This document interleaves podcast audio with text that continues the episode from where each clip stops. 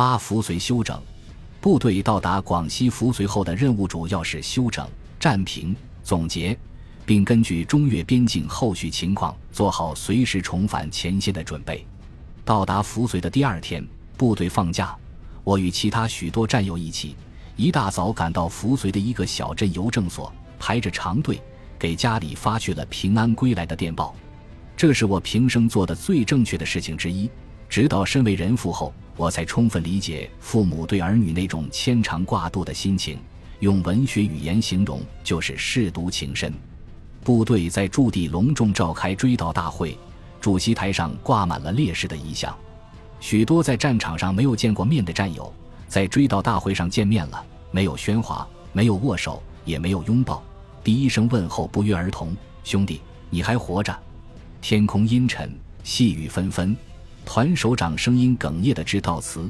台下整齐排列的队伍一片肃静，战士们眼中饱含泪水，有人发出了抽泣声。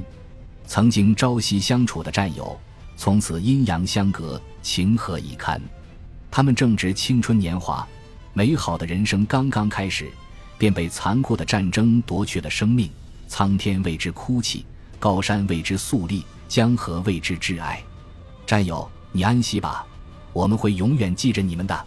部队进行评功评奖，代理指导员张祖祥让我写连队的战斗事迹，可我不知从何写起，没有亲眼看见我们连消灭一个敌人，不能乱写呀。最终也没有完成任务。评功评奖的原则是牺牲和受伤人员优先考虑，我们连战士刘军亮牺牲，指导员戴宝伟受重伤，通信员常继宝也受了伤。都被评为三等功，还有其他五人被评为三等功。开始，连长戴宗武告诉我，由于名额有限，我没有评上功，只能评嘉奖了。后来，据说增加了评功授奖的名额，我由嘉奖改为了三等功。连队评功评奖的氛围很好，没有任何人争功争奖。想想那些牺牲和受伤的战友，我们对立功受奖没有任何奢求。说句良心话。我始终觉得我这个三等功是捡来的，因为我毫无战功可言，只不过稀里糊涂跟着部队在越南战场上走了一趟而已。后来连队推荐我上军校，这个三等功可派上了大用场，因为我年龄大了半岁，如果没有荣立三等功可延长一岁的优先条件，我就不能上军校了。连队的收音机打仗时没有带出境，服随休整时，我经常把它带在身边。收听越南电台的中国话广播，越南电台不断广播我方被俘人员自首、觉醒、忏悔的录音，对他们广播的这些内容感到十分气愤。这时我才意识到，我违规将全连人员花名册带出境是多么严重的问题。如果它落在了敌人手里，被敌人用来做欺骗宣传，那我就是中华民族的罪人。如果我牺牲了，可能连烈士都评不上。死有余辜啊！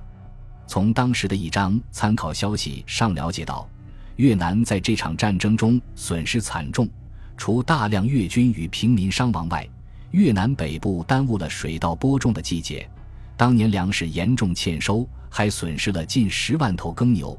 战争的累累伤痕需要很长时间愈合。了解到这些，并不觉得高兴与痛快。越南当局自食其果，罪有应得。只是连累了许许多多的越南无辜老百姓，可惜复可悲。部队仍在休整。根据市政治部宣传科的通知，我打好背包行李，提前离开广西扶绥，跟随师机关的孟冠专列北上。在领导的关照下，在武汉下车到战斗报社送完稿件后，顺道回了一趟湖北老家，成为家乡第一个从战场回家探亲的兵。不时有战友的父母亲人前来打探各种消息。一时在家乡成为最受关注的人。当我返回河南原阳部队驻地时，我所在的九连已经由城南营区搬到黄河大堤边上的堤东营房了。参战回国后，一切归于平静。战场上的各种恐怖场面不时出现在脑海里，挥之不去。特别是夜深人静的时候，这种感觉特别强烈。有时听到一声响动，便条件反射般的以为有敌情。偶尔听到一声巨响，以为敌人又打炮了，本能的选择隐蔽与躲藏。有的战友半夜突然惊叫着从床铺上掉到了地下。这种状态叫战争后怕，也是战争的一种后遗症，需要时间慢慢调整精神状态。半年后，这种感觉慢慢减轻了，直至完全消失。后记：经部队推荐，一九七九年八月，我进入信阳陆军学院十一队空降兵队学习。八一年七月毕业后，被分配到空降兵十五军，先后当过排长、营部书记、团政治处、师政治部。军政治部干事，后来调到广州军区空军政治部当干事。一九九五年转业到广州市一家国有企业工作，至今，娶妻生子，过着淡泊平静、满足温饱、与世无争的日子。也许有缘，在越南战场上，我没有亲眼见过一个活着的越南战俘。一九八四年，我在空降兵四十四师政治部当干事时。在武空政治部群联部的组织下，到广西军区的一个联络处学习采访。这个联络处设在南宁市郊区的一个地方，主要有两项工作：一是用移动的高音广播车在边境线上进行对越广播宣传；二是设有一个战俘管理所，专门看管越南战俘。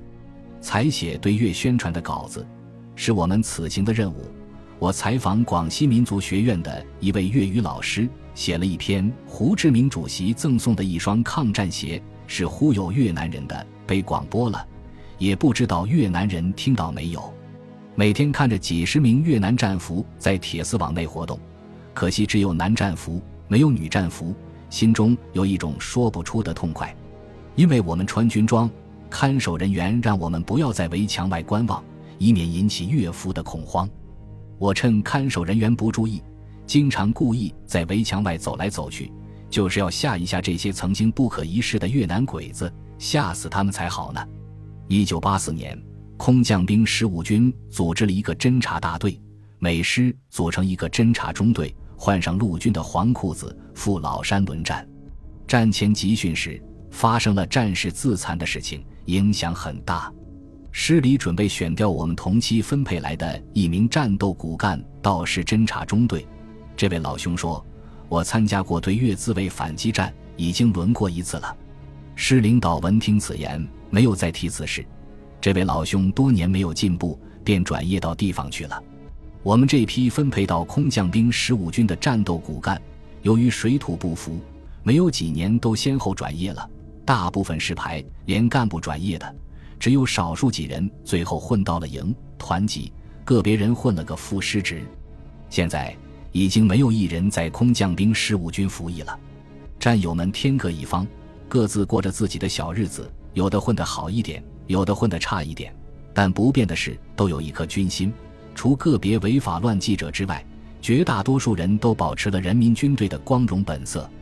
一九九三年，我在广空政治部工作期间，在南宁空气军政治部秘书处同志的陪同下，专程到宁明境内的法卡山去看了一下。那时，战争的硝烟早已散尽，法卡山只有一个班驻守，山顶的界碑上还放着一个可怖的越军骷髅头。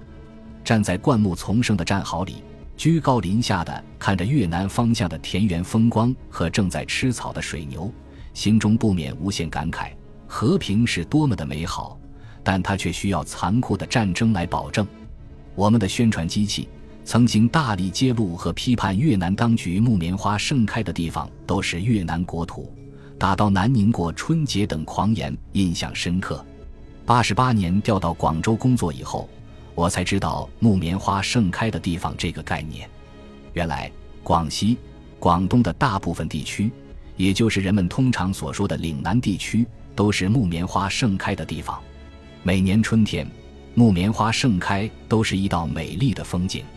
火红的木棉花是英雄的象征，被称为“英雄花”，是越南当局的某位领导人痴人说梦、酒后胡言，还是我们的宣传机器夸大宣传、强加于人，还真不好判断。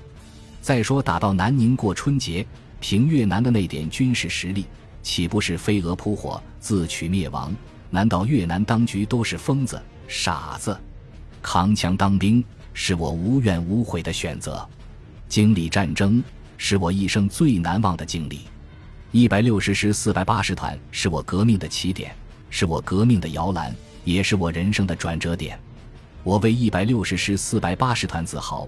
虽然他在精简整编中被取消了建制，从此消失在人民军队变革发展的历史长河中，但他在解放战争、抗美援朝、西藏平叛、对印自卫反击战、对越自卫反击战中的历史功绩永远不会磨灭。一百六十师四百八十团已经融入我们的血液中，我们永远是一百六十师四百八十团的忠诚战士。一百六十师四百八十团精神永存。本集播放完毕，感谢您的收听，喜欢请订阅加关注，主页有更多精彩内容。